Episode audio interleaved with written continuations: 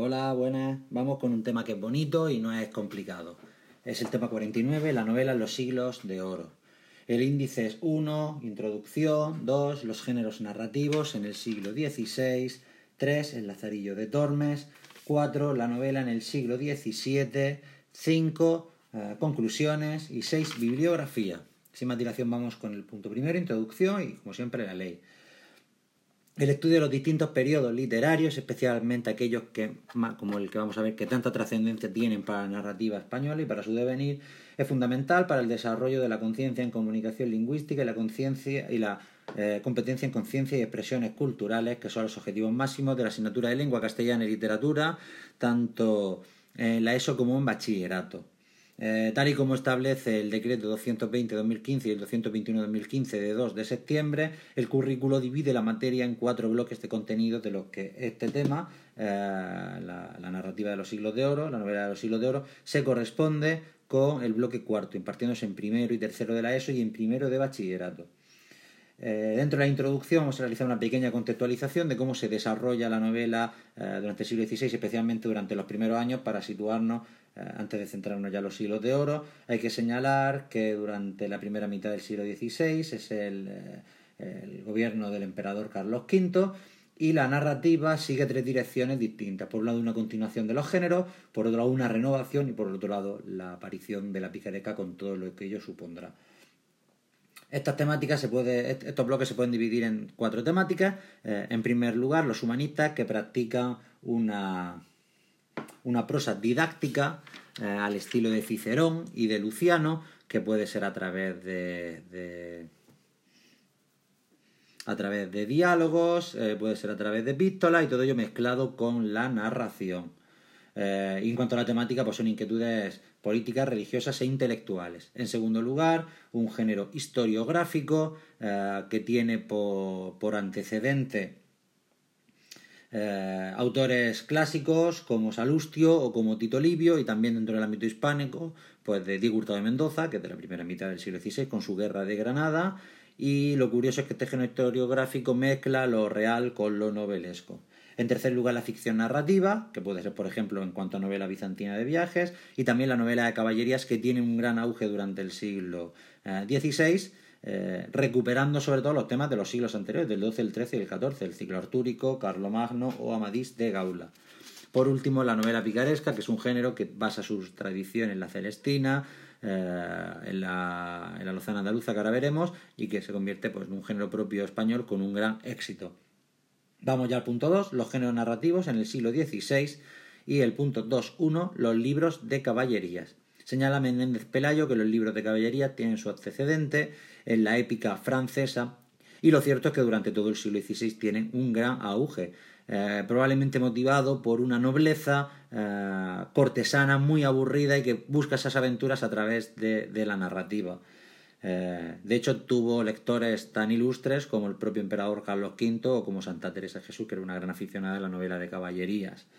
En cuanto a su periodo, pues hasta, está vigente hasta 1588, cuando el sueño y el ideal caballeresco se rompe con el hundimiento de la Armada Invencible. Son dos las obras que vamos a reseñar. En primer lugar, El Amadís de Gaula, de Montalvo, que aparece en 1508. Sin embargo, el tema de Amadís era, anterior y ya se oía en el siglo XIV, por ejemplo. Lo que hace Montalvo es eh, una paráfrasis de los tres primeros libros ampliándolo a cuatro y creando un quinto libro de Amadís de Gaula y debido a su éxito otros autores como por ejemplo de Silva llegarían a continuar los tomos de Amadís hasta los doce tomos. En cuanto a su estilo, pues tiene un lenguaje muy elegante sin caer en los excesos propios del género. Sí que señalar que cuenta con un narrador omnisciente y en cuanto a su estructura, pues está compuesta por una serie de relatos eh, sin unidad, simplemente ensartados y por un final abierto eh, que permite distintas continuaciones, una estructura abierta. Su éxito pues llegaría a hacer otras colecciones como el ciclo de los palmerines e incluso su vigencia pues llegaría al Orlando Furioso de Ariosto, a las obras de Lope, etcétera, etcétera. Una novela curiosa es Tirando Blanc de Martorell, es anterior a la Madis de Gaula, pero sin embargo sus características eh, caballerescas, podemos decir de cierta manera, que estaban superadas. Es decir, sus capítulos tienen unidad, eh, va en un proceso ascendente y de hecho termina con la muerte del protagonista, lo que impide su continuación, con lo cual, a pesar de ser anterior, pues tiene características modernas. El siguiente punto, el 2, es la novela Ampesca. Se trata de una novela eh, cuyo, escenario son los bajos fondos y el mejor ejemplo es la Lozana andaluza de Francisco Delicado de 1528, aparecida en Venecia, y que narra los bajos fondos romanos y el ambiente prostibulario donde desarrolla la acción Aldonza, que es la prostituta protagonista. Eh, y al final la novela pues es un, un retrato de la sociedad y de todos los artilugios prostibularios. Destaca especialmente eh, la manera de captar el lenguaje coloquial y el lenguaje de la calle, también la, participación y las intromisiones del propio autor. En tercer lugar, la novela histórica o, pseudohistórica. Eh, destacaremos a Fray Antonio de Guevara y a su obra Relox de Príncipes, eh, que está formada por dos elementos muy diferentes. en primer lugar, una, una novela histórica, que es el Marco Aurelio, y en segundo lugar un tratado pedagógico al estilo del príncipe de Castiglione o del príncipe de Maquiavelo. En cuarto lugar, la novela sentimental, que tiene sus orígenes en la Fiametta de Boccaccio, y se trata pues de esa novela amorosa eh, que en España tuvo su mayor ejemplo en una obra de finales del siglo XV, que sin embargo tiene su vigencia en el siglo XVI y que sería mitad en el siglo XVI, no solo en España, sino en toda Europa, eh, como es La cárcel de amor de Diego de San Pedro, donde se mezclan las epístolas con la narración, etcétera, etcétera. En quinto lugar, la novela pastoril tuvo un gran éxito, especialmente una vez que la novela de caballería pasa de moda, tanto en este siglo como en el siglo XVII, pues sería un género muy cosechado, y está caracterizado, pues, eh, bueno, su inspiración, evidentemente, eh, es la Arcadia de San Nasaro, pero también todo el mundo pastoril que recrea Garcilaso en sus églogas y que viene de Virgilio, de las bucóricas y de las geórgicas y de los idilios de Teócrito. Su característica, pues un locus amoenus, un tempo muy lento y los versos que se incluyen dentro de la propia narración. La principal obra española, los siete libros de la Diana, de Jorge de Montemayor, eh, que tiene como gran novedad que se intercalan los capítulos narrados por el, las historias narradas por el autor y las que narran los propios protagonistas, y termina a la manera bizantina con un viaje general que supone una anagnórisis. Eh, la Diana fue un gran éxito y de hecho tuvo muchos continuadores, entre ellos La Diana enamorada de Gil Polo y otras obras de grandes autores como es La Galatea de Cervantes o La Arcadia de Lope de Vega. Pasemos a la novela Morisca, el punto 6, una novela de corte histórico y caracterizada por su exotismo que tuvo mucho éxito en España y cuyas reminiscencias pues llegan prácticamente hasta la época contemporánea eh, con los cuentos de la Alhambra de Washington Irving. Señalaremos tres obras. En primer lugar, la historia de la, la historia de la Bencerraje y la Bella Jarifa, por su carácter, caracterizada por su carácter andaluz, donde carácter andaluz. En segundo lugar, la obra magna de Ginés Pérez de Ita, El zapatero poeta, Las guerras civiles de Granada, con muchos elementos históricos. Y en tercer lugar, un cuento insertado en el Guzmán de Alfarache, que es la historia de Ozmín y Daraja.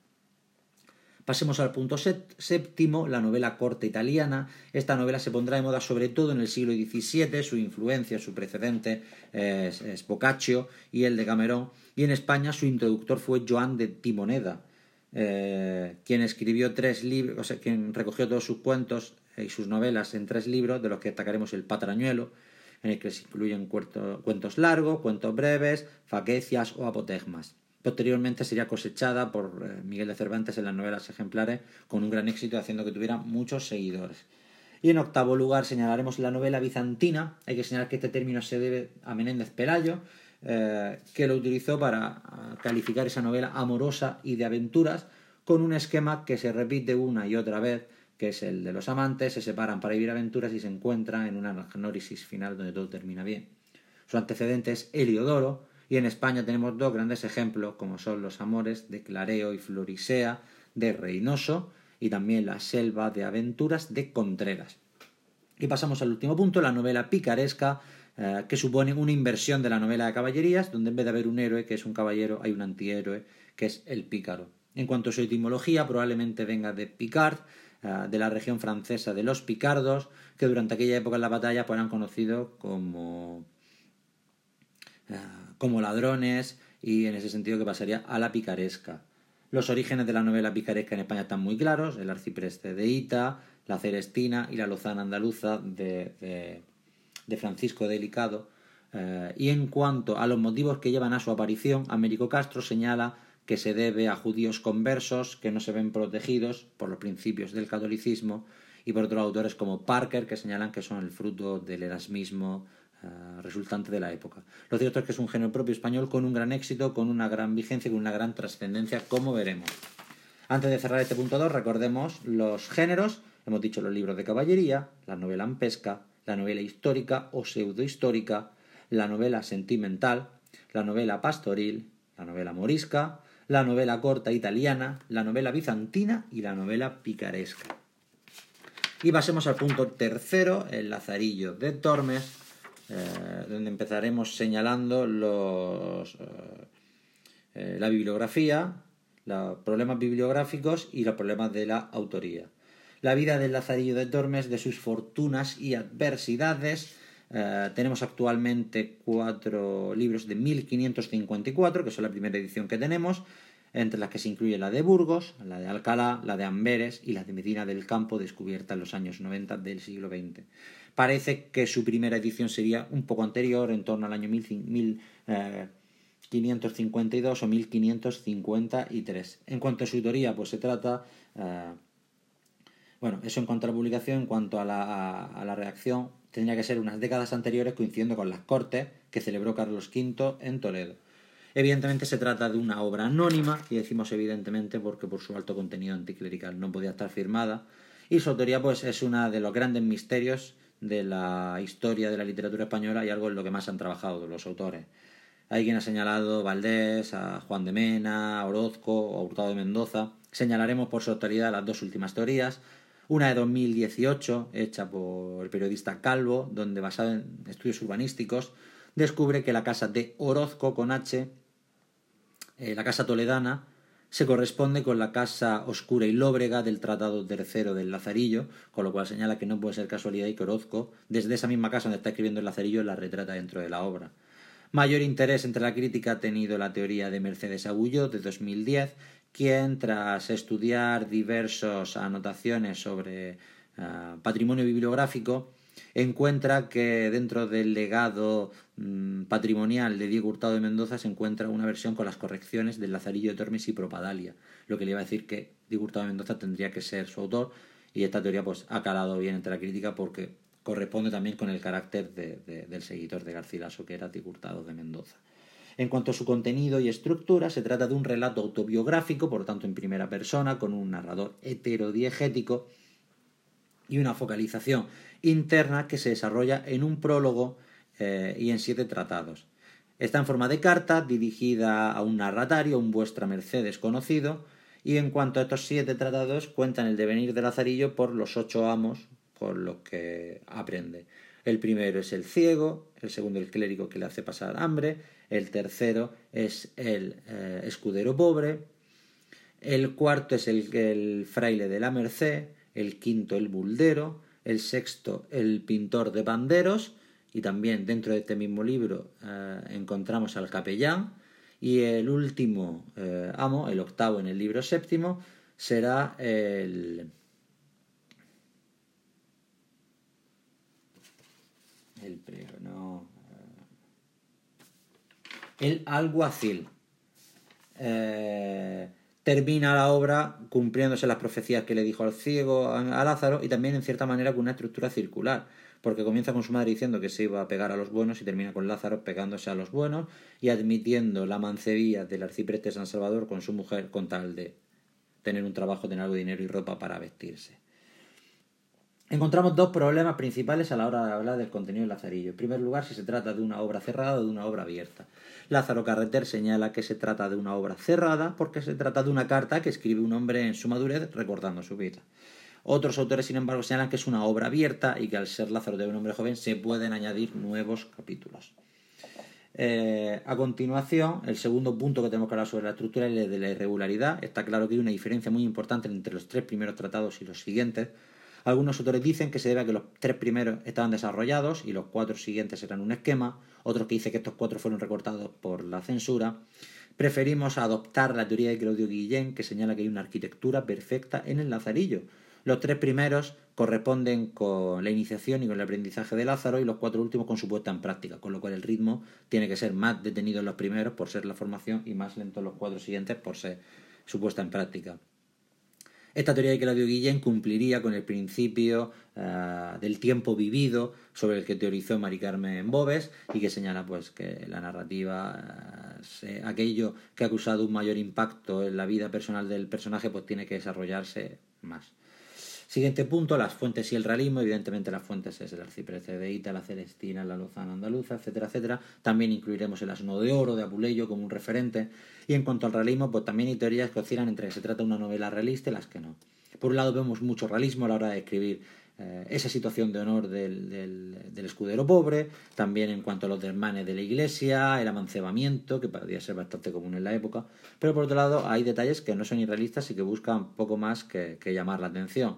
Eh, por ejemplo, en el Tratado Tercero, cuando Lázaro se asusta por si llevan al muerto a la casa del escudero pobre, cuando sin embargo vemos que en el Tratado Segundo acompañaban al, al, clérigo a, a, los, funerales, con lo cual no tiene sentido, que parece que son historias que vienen de manera anterior y que el autor incluye para llamar la atención o para transmitir su moraleja.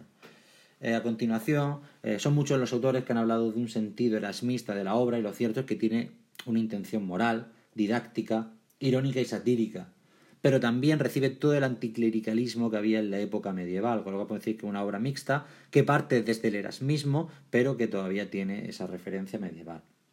En cuanto al estilo, señalaremos dos características. Por un lado, la sobriedad. Es un relato sencillo y directo. Eh, por ejemplo, observamos que la epopeya de los personajes no la hace el propio Lázaro, sino que la hacen ellos a través de sus palabras eh, y de sus acciones. Por ejemplo, el propio Buldero no lo describe Lázaro, se describe el mismo por sus acciones. En ese sentido, pues tenemos que es un relato sobrio, sencillo y directo para que se entienda dentro del sentido erasmista y humanista. Eh, pero por otro lado, también tenemos que señalar el uso del humor, que es lo principal, es una novela muy humorística, eh, a veces a través de la comparación, a veces a través de, gags directamente, y lo que busca, pues, hacer, hacer la risa y en cierta manera. Mm, suavizar la amargura de la novela. Eh, en este sentido tenemos que señalar como autores como Zamora Vicente pues dicen que es el claro eh, antecedente del Quijote, tanto por ser una novela moderna como por la capacidad para transmitir ese humor. En cuanto a los continuadores, diremos que en 1555 aparece en Amberes una segunda edición, de autoría incierta y muy distinta porque incluso incluye elementos fantásticos. Durante todo el siglo XVII, la novela picaresca que ha fundado el Lazarillo tendría mucho éxito y una gran trascendencia, como veremos ahora en el Buscón y en el Guzmán del Farache. Y hay que decir que la influencia ha llegado hasta el siglo XX, donde, por ejemplo, Cela escribe en el siglo XX sus propias aventuras del Lazarillo, pero aún más. Escribe La familia de Pascual Duarte, que es una obra picaresca y lazarillesca, que comienza con una carta dirigida a un señor y que supone en todo momento un intento eh, de explicar por qué ha hecho las cosas que ha hecho. En este caso, Pascual cuando dice yo no he sido malo, yo no soy malo aunque los hechos me, me llevaban a poder serlo. Y del mismo modo también si te dicen que Calle Juan Mars es una novela picaresca. Pasemos al punto cuarto, la novela en el siglo XVII. Eh, y tenemos que señalar que se va a dividir en dos direcciones. Por un lado, la novela picaresca y por otro lado, la novela cortesana o de aventuras, teniendo también presencia la novela pastoril. Eh, va a tener mucho éxito la novela ah, corta al estilo italiano, una novela caracterizada porque tiene eh, una acción moderna, con un espacio y con un tiempo, un personaje individualizado, pero muy poca originalidad porque por regla general vienen del ejemplo italiano. Vamos al 4.1, la novela picaresca barroca. Hay que señalar sus características porque prácticamente casi siempre se van a cumplir. En el Guzmán de Frache se dan al completo y en las otras se da bastante. En primer lugar, que se trata de una autobiografía narrada por un arrepentido que quiere ser moralizante, a contrario, eh, que retrata ambientes ampescos, que el personaje siempre es de baja clase social y quiere ascender socialmente, y luego, porque normalmente son secuencias ensaltadas, capítulos ensaltados. Los continuadores del Lazarillo, pues vamos a señalar primero el Guzmán de Alfarache, obra de Mateo Alemán, de 1599, se produce un siglo después de cárcel de, amor de, de, San Pedro, que nos permite ver el salto literario que se ha dado en este siglo.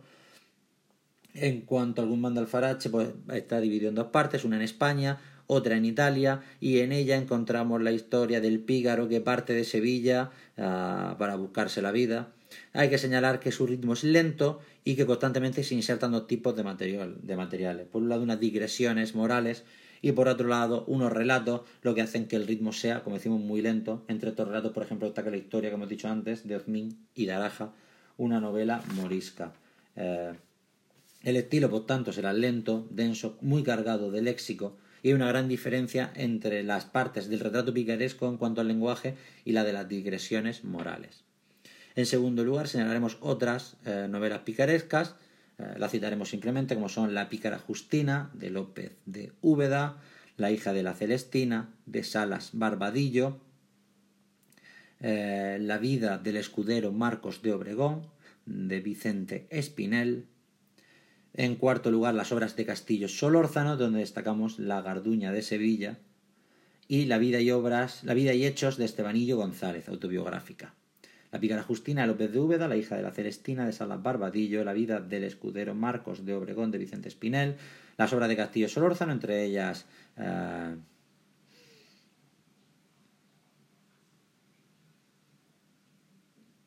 La Garduña de Sevilla y el Estebanillo González, que es autobiográfico. Y en tercer lugar señalaremos eh, de Quevedo el Buscón llamado Pablos de, 1626, a que se trata una composición anterior. Es una novela que tiene mucho de picaresca, pero también permite un avance del género, como no podía ser de otra manera, eh, estando la personalidad de Francisco de Quevedo. Está dividido en tres libros, de los cuales el primero y el segundo es la escuela de vida en la que se forma Don Pablos, y en tercer lugar eh, su aparición como actor, como personaje de la vida y donde fracasa. Por eso las dos primeras serán más contemplativas y la tercera eh, suceden realmente las cosas. En cuanto al estilo, seguimos a Francisco Rico que señala que se tratan de, los episodios son auténticos aguafuertes goyescos. Suceden con mucha rapidez, con el hilo del protagonista, con un gran dinamismo, entrando elementos nuevos y buscando el humor. Y sobre todo, siendo de Quevedo no podía ser de otra manera, destaca el lenguaje conceptista, lleno de hipérboles, de caricaturas como la del Domine Cabra, y en cierta manera suponiendo un adelanto del esperpento valle inclanesco. Una vez vista la novela eh, picaresca del barroco, pasemos a otras manifestaciones novelescas en el siglo XVI. En primer lugar, las novelas ejemplares eh, que publica Miguel de Cervantes en 1613 y que él dice que es su mejor trabajo. Eh, su antecedente es Boccaccio y el de Camerón, también Mateo Bandelo, y son en total 12 novelas que podemos dividir siguiendo a Balbuena en tres bloques. las novelas idealizantes de corte italiano, entre las que destacan La fuerza de la sangre. En segundo lugar, las novelas ideorrealistas, que ya caminan hacia el realismo, como La ilustre fregona o La gitanilla. Y en tercer lugar, las novelas realistas en cuanto a, lo que retransmiten o lo que cuentan, eh, como es el caso de Rinconet y Cortadillo o El licenciado Vidriera. En segundo lugar, hablaremos de las novelas cortas, y es que ejemplos de Cervantes son muchos los autores del siglo XVII que practican la novela corta. Entre ellos, pues tenemos que destacar a Castillo Solórzano, a Salas Barbadillo y, por supuesto, la magna eh, producción de María de Zayas, una gran escritora de novelas cortas. Y en tercer lugar, novelas cortas de autores cultos. Tenemos que señalar dos obras: Los cigarrales de Toledo de Tirso de Molina y las novelas Amarcia Leonarda que escribe el gran Lope de Vega. Eh, otro punto, después de las novelas ejemplares, que va a ser el de la ficción narrativa, la dividimos en dos bloques. Por un lado, la novela pastoril, que sigue teniendo ejemplos, aunque eh, el género eh, se ha superado con la Diana, ha llegado a su máximo con la Diana y lo que sigue pues, son seguidores de la Diana. Y en segundo lugar, la novela bizantina, esa novela amorosa de aventuras que tiene dos grandes participantes, como son los trabajos de Persiles y Sigismunda, de Miguel de Cervantes, una obra póstuma, inspirada por Heliodoro, y que presenta la peregrinación de unos príncipes hasta la unión de Anagnorisis final, y en segundo lugar del libro El peregrino en su patria, de Lope de Vega. Cerramos con la novela conceptista, que es el criticón de Baltasar Gracián, el famoso poeta conceptista, escribe en esta novela una serie de, de crisis, eh, una serie de juicios, una novela de, alegórica que está protagonizada por dos personajes que son trasuntos de la naturaleza y de la cultura y que viven un proceso de aprendizaje eh, en el que se van formando. Como decimos, es una obra alegórica, prácticamente un auto sacramental, eh, que describe el desengaño barroco y que inspiraría a Schopenhauer y a Nietzsche. Por lo tanto, en la narrativa del siglo XVII tenemos la novela picaresca con sus tres apartados, eh, el Guzmán de Alfarache, otros autores y el Buscón. En segundo lugar, las novelas, eh, la novela italiana. En primer lugar, las novelas ejemplares. En segundo lugar, otros autores que practican la novela, la novela al estilo italiano. En tercer lugar, los grandes autores, Tirso de Molina y López de Vega. A continuación, la novela de ficción, con la novela pastoril y con la eh, novela bizantina. Y por último, la novela conceptista. Cinco conclusiones. La narrativa eh, experimenta un gran proceso de evolución durante los siglos XVI y XVII para pasar de una novela esquemática que era la medieval a una auténtica novela moderna, especialmente como sería con el Lazarillo y con el Quijote. Por la cantidad de obras, su calidad y la amplitud de géneros narrativos, la literatura en prosa de los siglos de oro es fundamental para comprender la evolución de los géneros literarios en España. La tradición literaria española no se comprendería sin la novela picaresca, eh, de mismo modo que no se comprendería sin la novela de caballerías, porque es el germen de, la parodia que es el Quijote, etcétera, etcétera. Y el 6, bibliografía, en primer lugar, Agulló, Mercedes, en 2010, a vueltas con el autor del Lazarillo, Madrid, Calambur, Albor JL 1975, Historia de la Literatura Española, Madrid, Gredos. Ahora vamos con los dos presidentes de la Academia Española. García de la Concha Víctor en 1982. Eh, nueva lectura del Lazarillo. Es de Madrid, Castalia. Y Lázaro Carreter F, 1983. Lazarillo de Tormes en la, en la Picaresca, Barcelona, Ariel. Y por último, Riquer, Martín de Valverde, José María, eh, en 1994, Historia de la Literatura Universal, Barcelona Planeta. Por lo tanto, las dos de siempre, eh, más Mercedes Agullo en 2010 a vueltas con el autor de Lazarillo, de Madrid Calambur, Víctor García de la Concha en 1982, nueva lectura del Lazarillo, de Madrid Castalia, y Fernando Lázaro Carretera en el 83, por lo tanto los dos presidentes en años seguidos, eh, Lazarillo de Tormes en la Picaresca, Barcelona, Ariel.